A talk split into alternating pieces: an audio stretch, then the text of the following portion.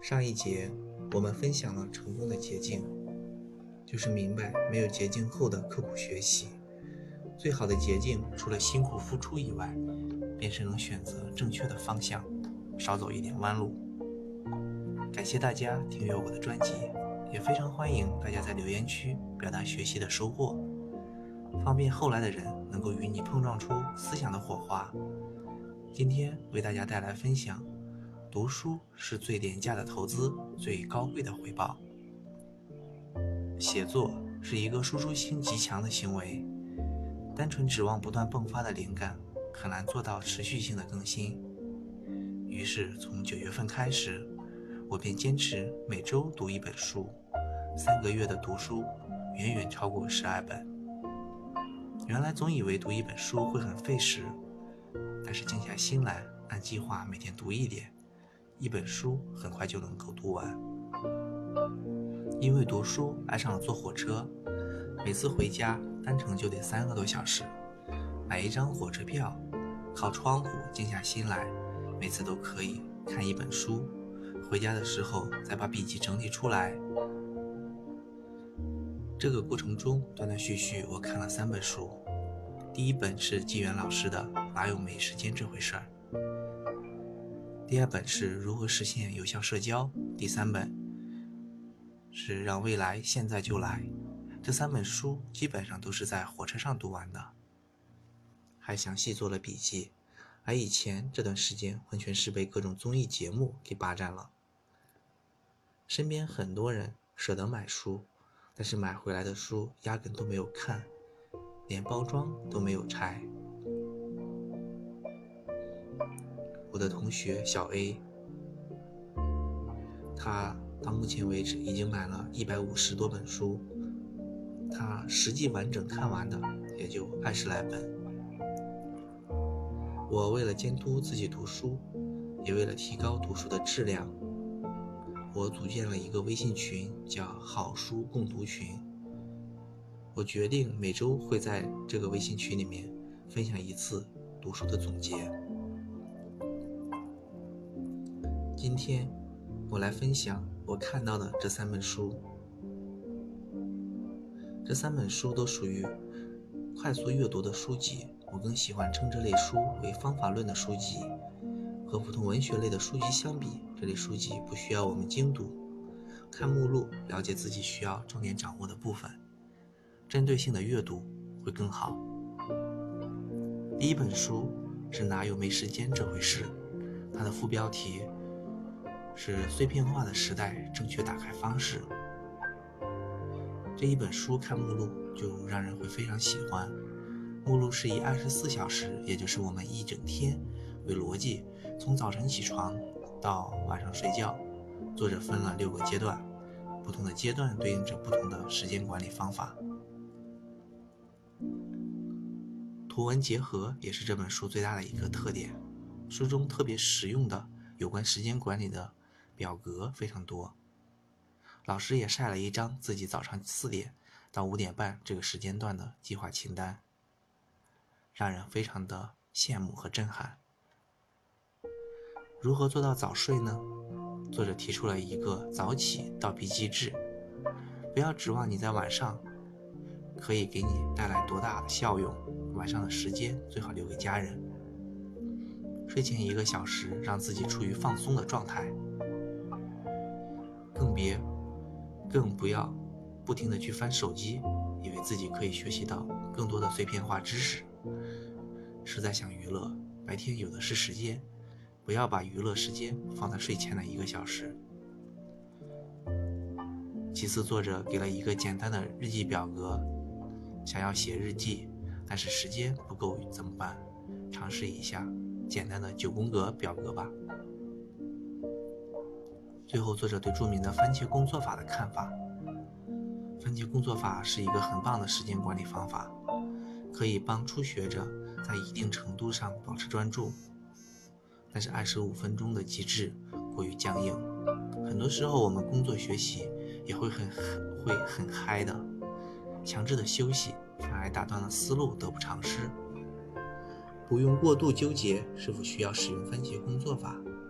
当你认为对你有帮助的时候就使用，觉得累赘了就抛弃，不要刻板的去遵守。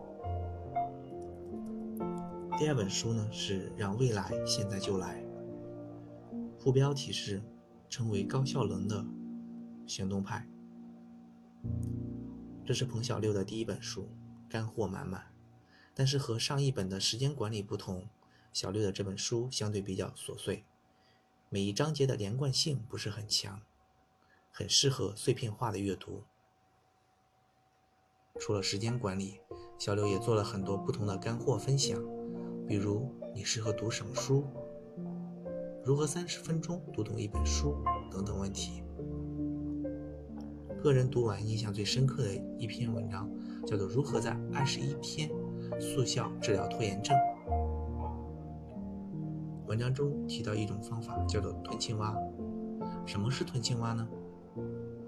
找出你一天、一周、一个月、一年、一生中最重要的三件事。它们就是你必须要吞掉的青蛙。利用帕雷托定律，每天需要花百分之八十的时间，集中精力，专门对付这三只青蛙。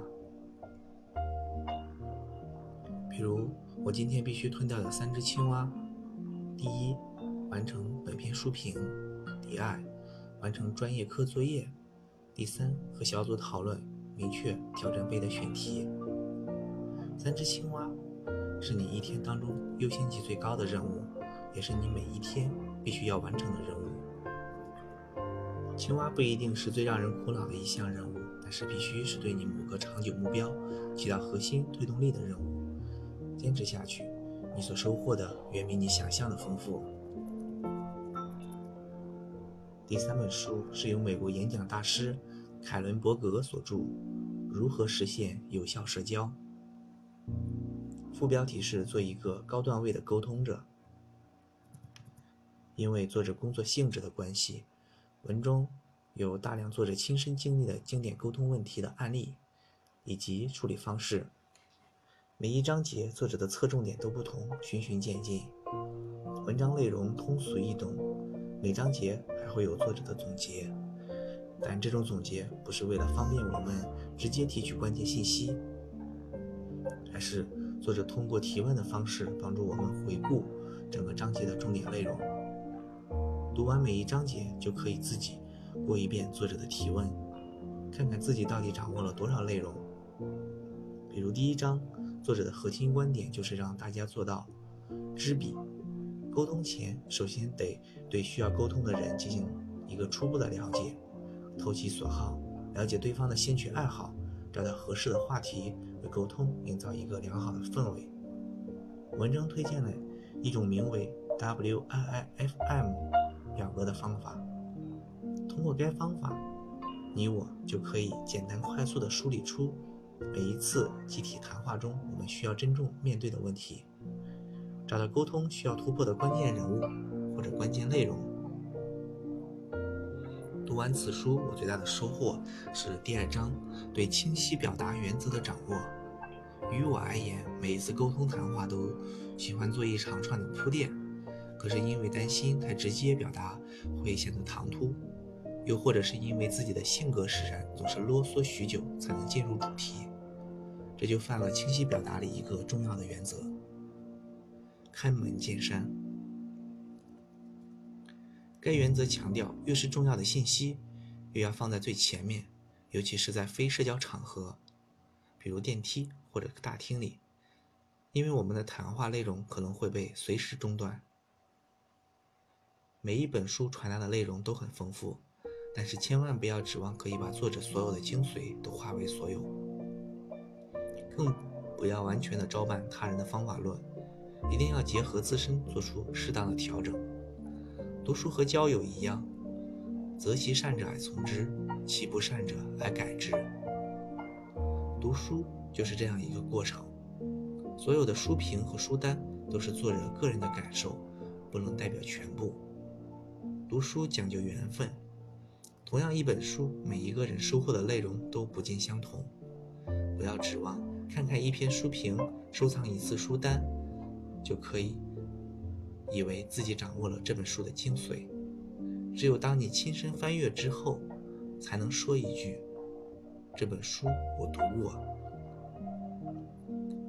女神进化论创始人曾说：“我能告诉你这本书的味道，却不能替你去吸收营养。愿你放下此书之后，也像我一样，在追求人生，在追求能量充盈的人生道路上，开足马力，一往无前，共勉。”